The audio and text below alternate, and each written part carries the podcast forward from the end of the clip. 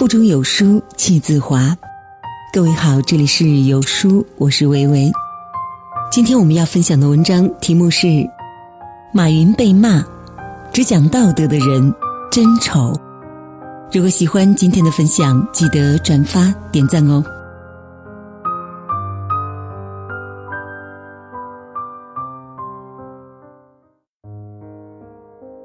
前两天，马云对外正式宣布，明年他将卸任阿里巴巴董事局主席身份，做一名教师，只关心公益和教育。马云一直热心公益，成立了环境保护基金，推进了蚂蚁森林等多项公益活动。但令人意想不到的是，这位热衷行善的企业家却有两次因为行善不够而被骂。上个月，福布斯公布了一份榜单，这是一份慈善榜单，也就是说，上面写的不是企业家的财产排名，而是他们的捐钱排名。有人发现，颇受关注的马云竟然没有进前十，而是排在第十四的位置。有网友就指责马云：“你都这么有钱了，莫非就这么不愿意捐钱吗？”突然想起三年前的天津港爆炸事件，马云也是这样中枪的。当时有网友自发做了一份明星和企业家捐款排行榜，不少知名人士榜上有名，唯独没有中国首富马云。于是网友就在马云的微博下面开骂逼捐：“你那么有钱，为什么不给天津捐款？不捐个一两个亿都对不起首富位置。”你不捐钱就要身败名裂。还有人用表情点了根蜡烛。在一些网友的眼里，企业家有钱，过得比自己好，就应该大把大把的捐出来，否则就是为富不仁。他们逼捐，道德绑架他人，甚至辱骂对方，看似仇富，其实仇的不是富本身，而是富的那个人为什么不是自己？这样的道德绑架不止发生在首富上，也会发生在我们的身边。前几天，律师易胜华一条“火车换铺有感”的微博火了。事情是这样的：他带着两个孩子坐火车，一个六岁，一个半岁。因为只买到了上铺，打算上了车再和别人换。先是找了一个大学生模样的男生商量。对方犹豫了一下，答应了。然后易律师放行李时，男生突然说：“我不换了，我的腿受过伤。”于是易律师又找了一个像是大学生的男生，对方说：“我只要下铺。”先后找了两个男生，都被拒绝了。易律师又尝试找年轻的女生问，有一个女生用中铺换了律师的上铺。另外一个下铺的女生也马上同意了，易律师这才提出给的差价，他坚决不要，说我也有孩子的。于是律师有感而发，在微博上感叹世态冷漠。那两位男生，你们做法也没错，只是有朝一日你也会为人父，也有带着孩子出行的时候，希望你们不会遇到当年的自己。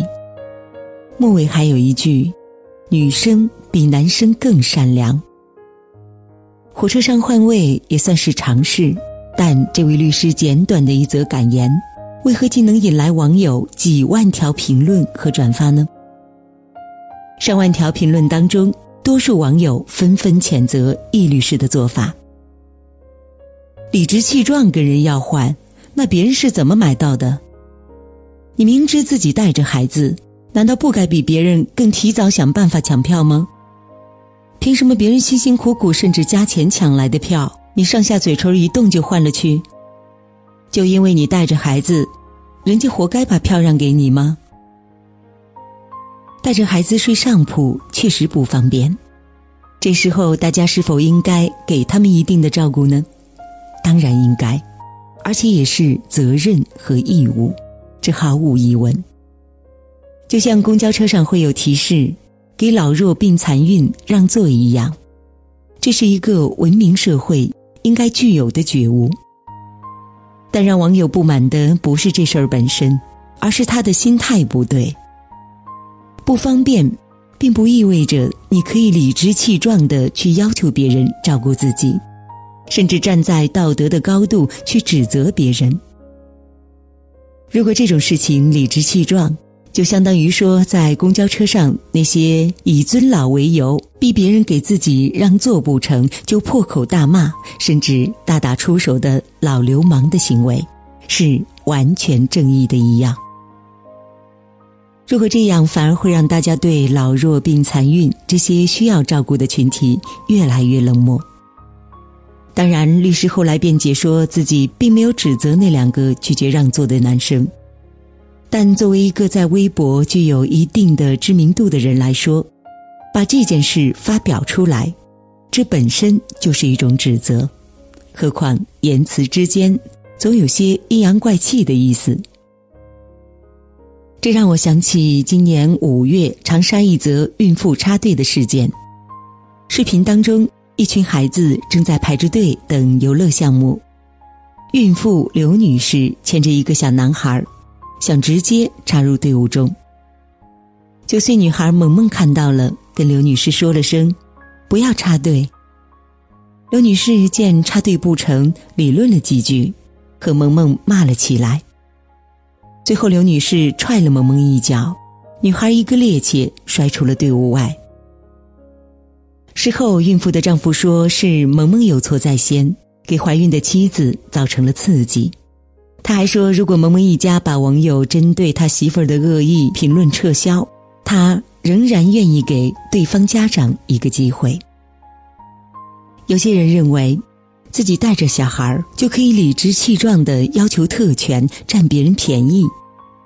我们提倡尊老爱幼，这是一个文明社会的文明行为。但这并不意味着你就可以无耻。我可以善良，可以有修养，但这并不是你无耻的资本。突然想起前两年闹得沸沸扬扬的罗一笑事件，因为女儿罗一笑身患白血病，所以爸爸罗尔决定卖文筹钱。筹款的文章里是这么写的。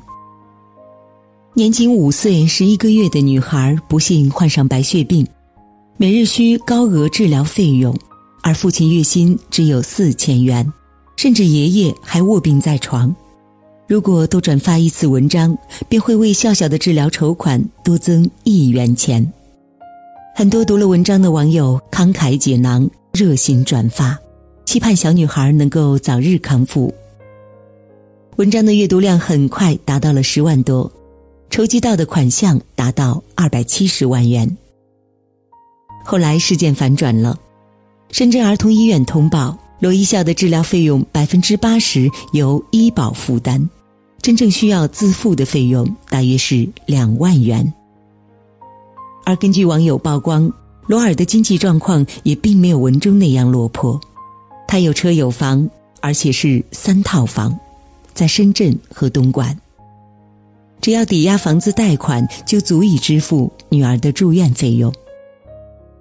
面对媒体和大众的质疑，罗尔说：“深圳的房子不能卖，要留给儿子；东莞的房子不能卖，老婆已经和我离婚了；最后一套房子也不能卖，自己要留着养老。而那些给他捐款打赏的人，很可能连一套房子也没有。”女儿离世后，罗尔首次公开发声，他形容自己已身败名裂。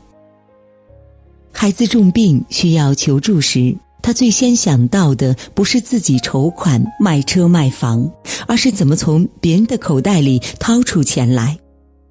自己的钱要留给明天，别人的钱应该给自己救急。作为一个父亲。罗尔的遭遇值得同情，但他的行为又让人不齿。在他眼里，钱都是可以找人来捐的，既然能捐给别人，为什么不捐给自己？轻松筹到上百万，自己还能不吃亏？这就是机智，就是智慧。镇江一位富豪企业家陈先生，为了回报乡里，投资两亿筹建了二百五十八套别墅，准备无偿赠送给村民使用。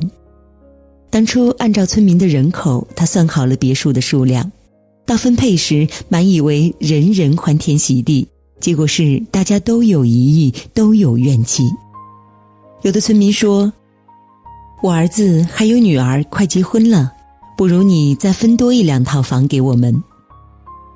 有户口早就外迁的原村民联名写信说：“虽然我们户口在外地，但也是这个村的人，应该给我们分房。”还有村民说：“建工程是不是要拆我的旧房啊？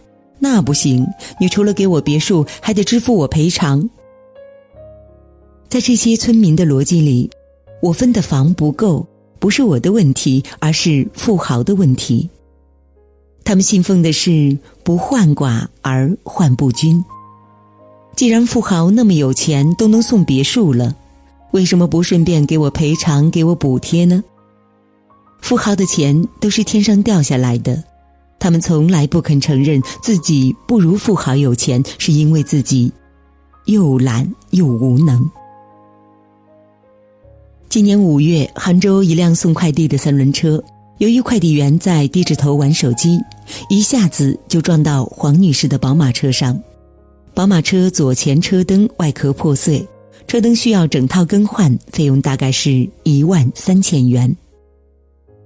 撞到车子的快递员拒绝赔偿，黄女士看快递员经济条件也并不好，所以决定去修理厂维修，价格便宜很多，只要四千元。当时快递员表示同意赔钱，可第二天却反悔了。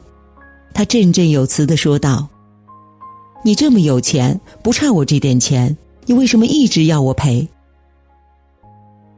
相似的事件，同样是宝马车被撞，同样是十几岁的孩子，走向却很不一样。今年二月，河南一辆停在路边的宝马车无故被刮伤。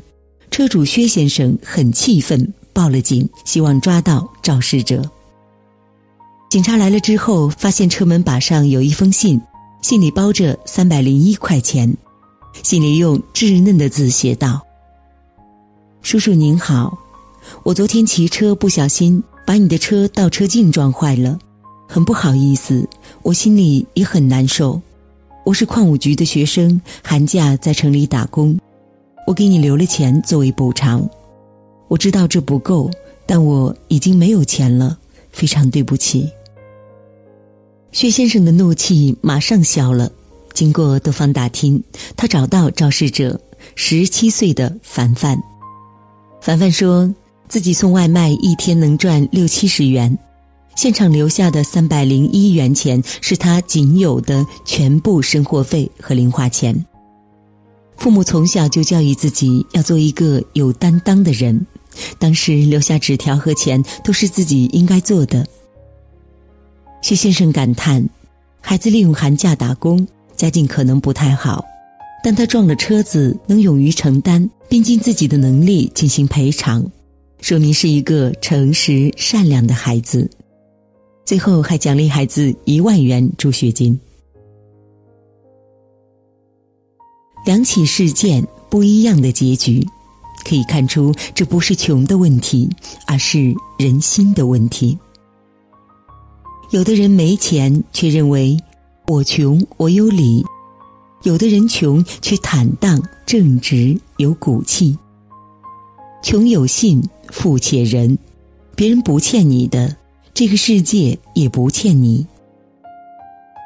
胡适先生有一段话广为流传。一个肮脏的国家，如果人人讲规则而不是谈道德，最终会变成一个有人味儿的正常国家，道德自然会逐渐回归。一个干净的国家，如果人人都讲规则，却大谈道德、谈高尚，天天没事儿就谈道德规范，人人大公无私，最终这个国家会堕落成一个。伪君子遍布的肮脏国家，一位只讲道德的人，就因为觉得自己是弱者，就理直气壮的要求别人让着他、帮衬他、捐钱给他。他们信奉一条法则：只要能占着便宜，自己就能不吃亏。但他们却忘了，一个社会人与人之间的相处最起码的规则不能不要，这叫秩序。火车上买了什么票就坐哪儿，对号入座，这是规矩，是秩序。讲道德的时候，不能践踏这种规矩和秩序。世事维艰，人间实苦，谁都不容易。所有人都可能在某个环境下、某个时刻，成为需要得到照顾和帮扶的相对弱势群体。我们也都有义务和责任对他们伸出力所能及的援助之手。这是一个社会文明中的题中之意，也是让我们生活的这个世界不至于过于寒凉冷漠的基础。但这并不意味着我弱我就有理，就可以无耻的去绑架别人、占别人的便宜，甚至利用欺诈别人的善意。这。也是文明的要求。美好的清晨，感谢您的收听。在这个碎片化的时代，你有多久没读完一本书了呢？长按扫描文末二维码，在有书公众号菜单免费领取五十二本共读好书，每天有主播读给你听。好了，这就是今天跟大家分享的文章。听完之后，不知道您是否有所感悟呢？欢迎在留言区抒发自己的感想，我是维维，你可以通过文章底部的主播介绍了解我。我们下期再见喽。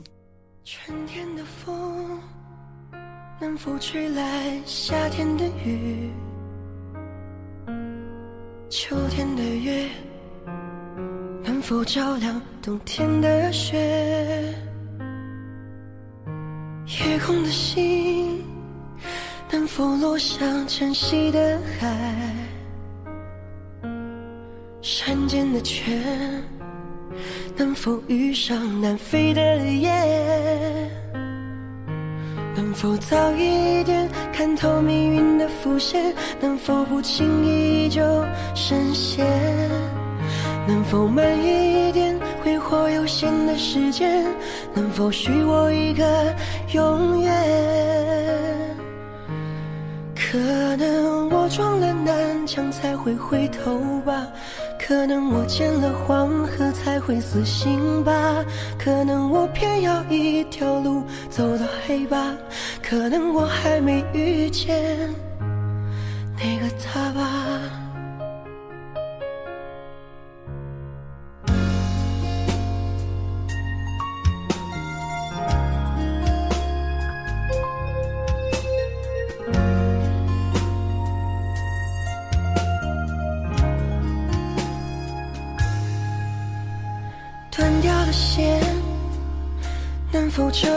自负的茧？熄灭的火能否烧光残留的念？梦中的云能否化作熟悉的脸？前世的劫能否换来今生的缘？能否早一相信年少的誓言？能否不轻易说再见？能否慢一点感受岁月的缱绻？能否许我一次成全？可能我撞了南墙才会回头吧，可能我见了黄河才会死心吧，可能我偏要一条路。走到黑吧，可能我还没遇见那个他吧。可能我撞了南墙才会回头吧，可能我见了黄河才会死心吧，可能我偏要一条路走到黑吧，可能我还没遇见那个他吧。可能我还没忘掉。